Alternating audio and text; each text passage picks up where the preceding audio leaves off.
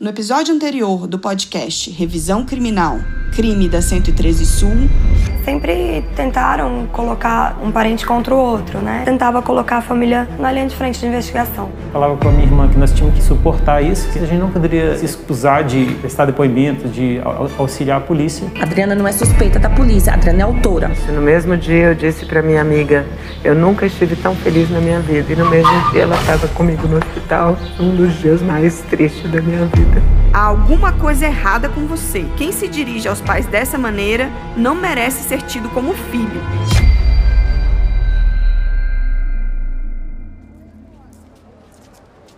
Se eu fosse arranjar emprego para todo mundo que me pede, eu tinha que abrir uma agência de emprego.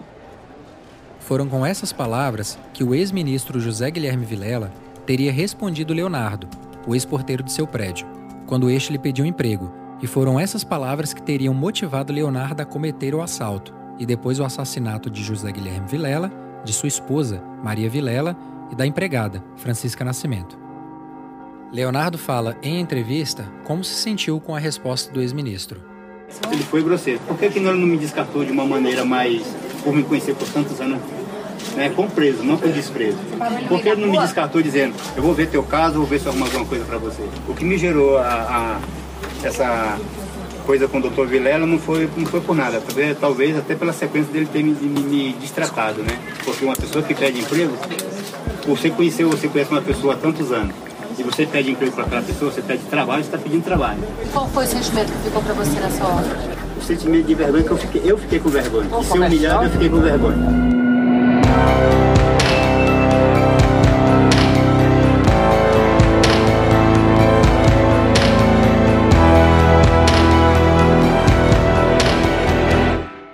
Revisão criminal. Como num filme de investigação, o assassino já tinha passado bem em frente aos olhos da polícia e não tinha levantado nenhuma suspeita. No episódio anterior, contamos que Guiomar Barbosa, uma das empregadas da família, havia sido presa por afirmar em depoimento que teria visto Leonardo próximo do prédio das vítimas, no dia do crime. A idosa, de 71 anos, foi acusada de falso testemunho e de estar aliada a Adriana para apontar falsos suspeitos. Mas os desdobramentos do caso iriam mostrar que o depoimento de Guiomar indicaria o assassino. Em um outro momento, durante a primeira fase dos depoimentos de conhecidos das vítimas, um dos intimados, Denir da Silva, o pintor da família há muitos anos, foi questionado se havia escutado algo estranho dos empregados do prédio sua resposta foi que a única coisa estranha que se lembrava havia sido de um ex-porteiro chamado Leonardo, que uma vez havia falado, abre aspas, o senhor Vilela deve ter uns 300 apartamentos pela quantidade de PTU que chega. Fecha aspas. Essa informação fez Adriana desconfiar de Leonardo e pedir que o ex-porteiro fosse intimado pela polícia, como ela conta.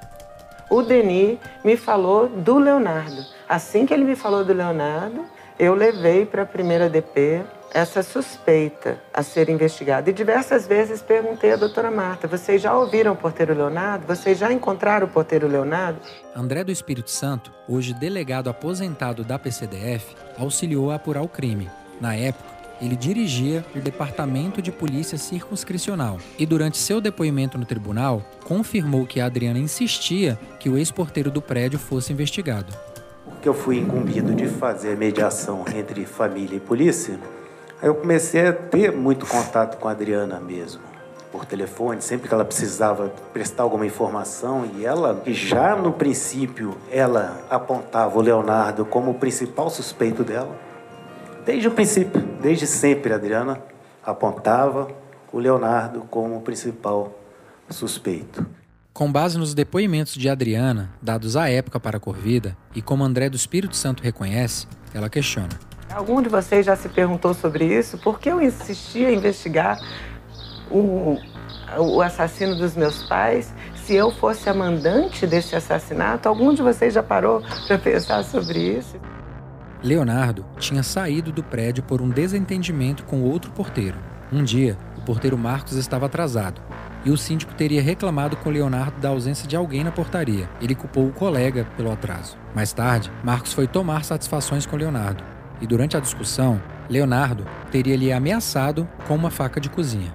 Por esse episódio, havia uma queixa registrada contra ele, e esse antecedente fez o ex-porteiro ser chamado para prestar depoimento. A polícia o liberou. Sem se aprofundar nas investigações, mesmo com os depoimentos de Guilmar e Denis, que o apontavam como suspeito. Leonardo Campos, 44 anos, havia trabalhado 14 anos na portaria e nos serviços gerais do prédio de José Guilherme e Maria Vilela. Conhecia as vítimas e tinha um contato cordial com elas. Na época do crime, ele havia sido demitido há dois anos. Tinha se mudado para Montalvânia, um município no interior de Minas Gerais, a cidade da sua esposa. Com o dinheiro da indenização que havia recebido pelos anos de trabalho, o ex-porteiro adquiriu um bar e uma loja de bijuterias para sua companheira. Leonardo é pai de sete filhos de relacionamentos diferentes. Tinha pensões para pagar e ajudava financeiramente alguns dos filhos maiores de idade. Os negócios não iam bem o bar e a loja davam cada dia mais prejuízo. No meio da crise financeira, Leonardo descobriu que sua esposa tinha um caso extraconjugal. Como retaliação, colocou fogo na casa em que morava com a companheira. Durante o ato transtornado, sofreu queimaduras precisou ser socorrido. Ele viria a passar dias no hospital. Desnorteado com esses acontecimentos, Leonardo decidiu abandonar os comércios e voltar a Brasília para procurar emprego. Ele convidou Paulo Cardoso Santana, o seu sobrinho, para acompanhá-lo na viagem à capital federal. Juntos, os dois viajaram 750 quilômetros de Montalvânia a Brasília. O plano era percorrer os condomínios da Asa Sul, perguntando por vagas de porteiro ou zelador. Foi uma manhã de buscas, mas nenhuma resposta. No horário do almoço, os dois retornaram para a rodoviária e, no caminho, cruzaram o setor de Autarquia Sul, área em que ficava o escritório dos Vilela, e onde aconteceria o encontro entre o ex-ministro e aqueles que seriam os seus assassinos.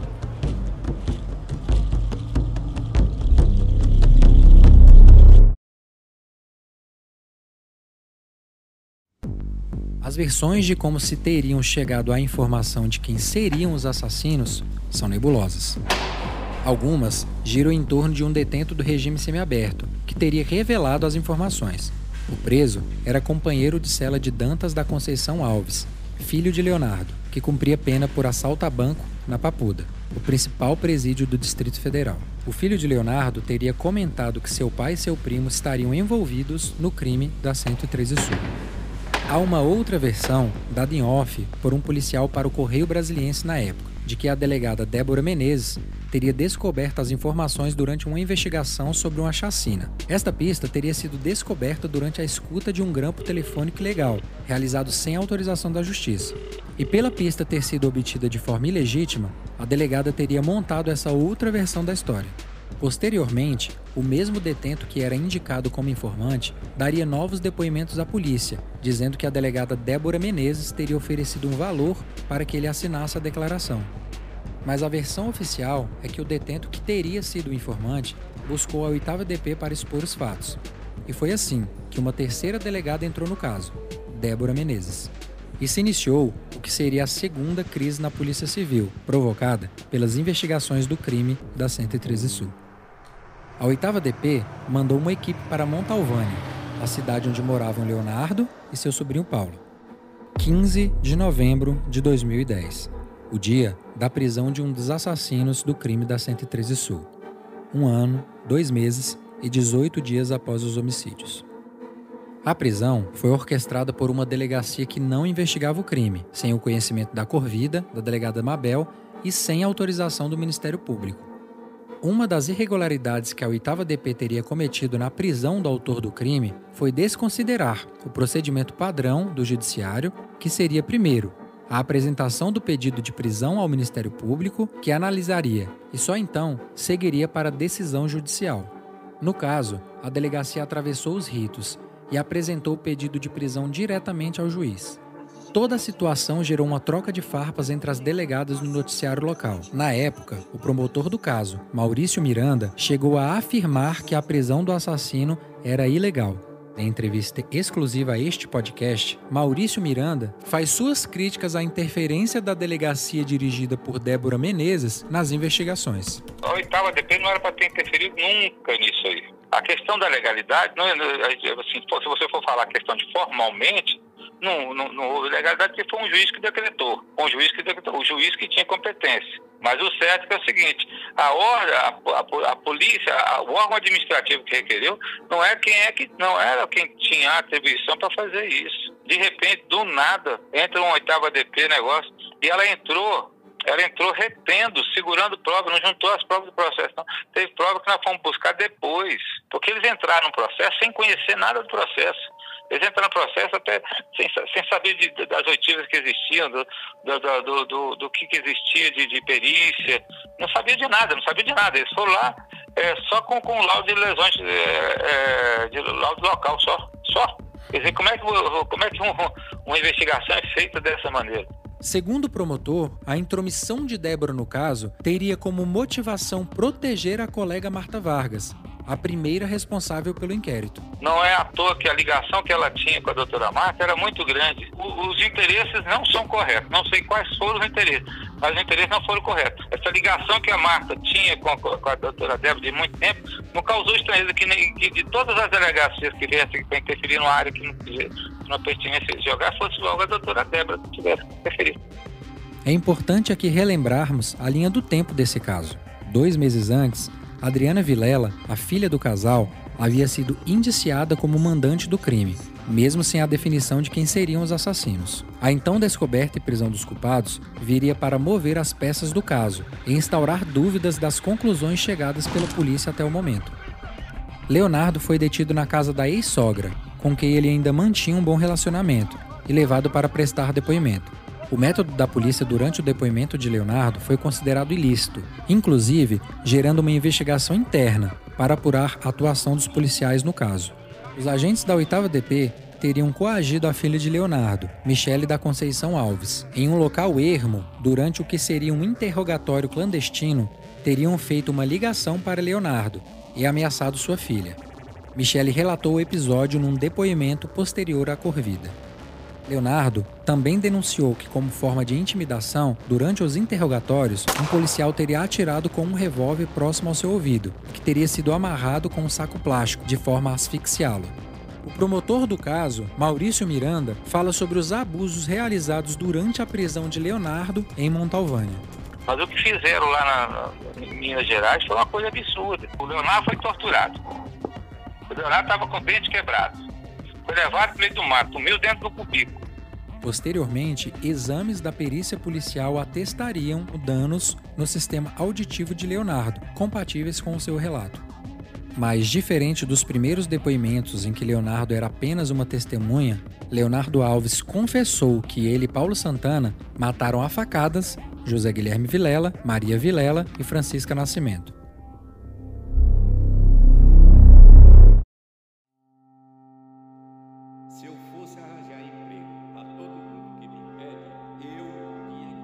As palavras e o fato de José Guilherme não reconhecê-lo, mesmo após seus 14 anos de trabalho durante aquele encontro em Brasília, despertaram em Leonardo um sentimento de humilhação. Quando entrevistei a Adriana Vilela, ela disse que por toda a convivência com o pai, ele seria sim capaz de ter dito tal frase. O porteiro Leonardo parece que tinha um ressentimento em relação ao meu pai, por ele ter pedido um emprego ao meu pai. E o meu pai não ter se lembrado do nome dele depois dele trabalhar 14 anos no condomínio dos meus pais. Eu também não sabia o nome do Leonardo, só soube depois do crime. Eu conhecia o Leonardo de vista e não sabia o nome dele. Quem me falou o nome dele foi o Denis, foi o pintor. E ele teria dito ao meu pai que queria um emprego, meu pai teria respondido que se fosse dar um emprego para todo mundo que é demitido daquele condomínio, teria que abrir uma agência de empregos. Eu reconheço meu pai nessa frase. É uma frase de advogado, é uma frase com muita ênfase. Não é uma frase simplesmente eu não tenho um emprego para te dar. É uma frase onde eu vejo meu pai. Após o encontro fatídico com o ex-ministro, Leonardo e Paulo continuaram seu itinerário pelas quadras da Asa Sul. Durante o percurso, Leonardo repetiu para o sobrinho as mesmas palavras que teria dito anos antes para Denir, que o ex-ministro deveria ter muitos aluguéis, pela quantidade de IPTUs que recebia, e que a família Vilela era muito rica. É importante ressaltar que a narrativa descrita nesse episódio é baseada nos primeiros depoimentos de Leonardo após a sua prisão. Ele admite ter falado para o sobrinho as mesmas palavras que o pintor Denir atribuíra a ele em depoimento à polícia meses antes. Paulo que teria proposto ao ex-porteiro fazer um assalto à família.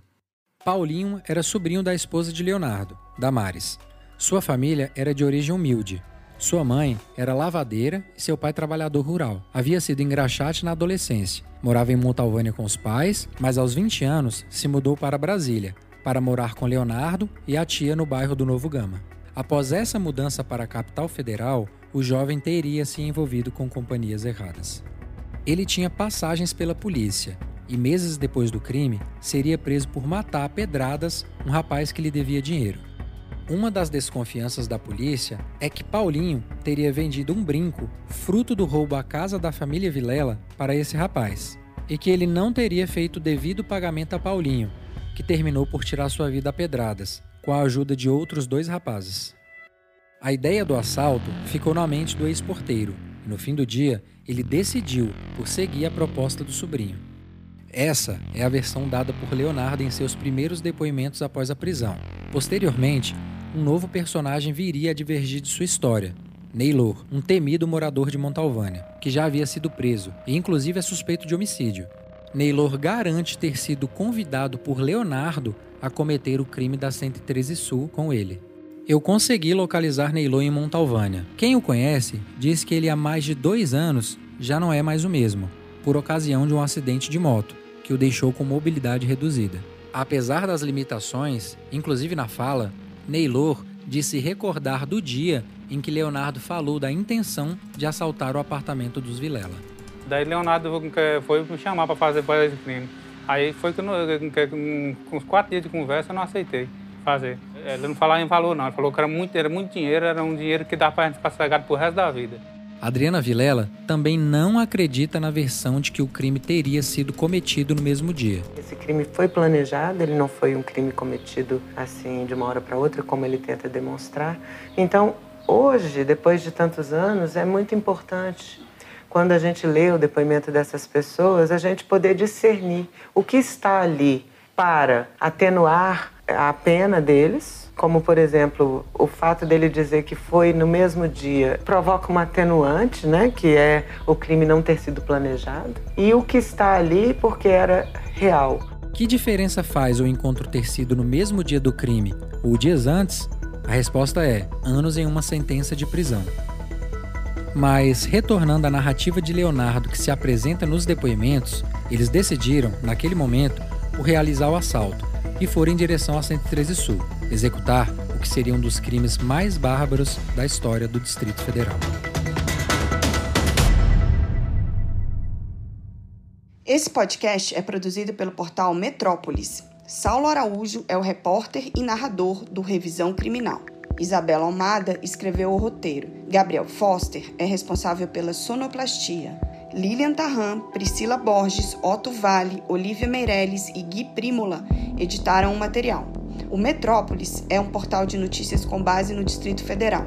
A vocação da equipe é apurar reportagens de fôlego que fortaleçam a democracia e o desenvolvimento social. Atualmente, o site é o quarto mais acessado do país e já venceu os principais prêmios nacionais e internacionais de jornalismo. Até o próximo episódio.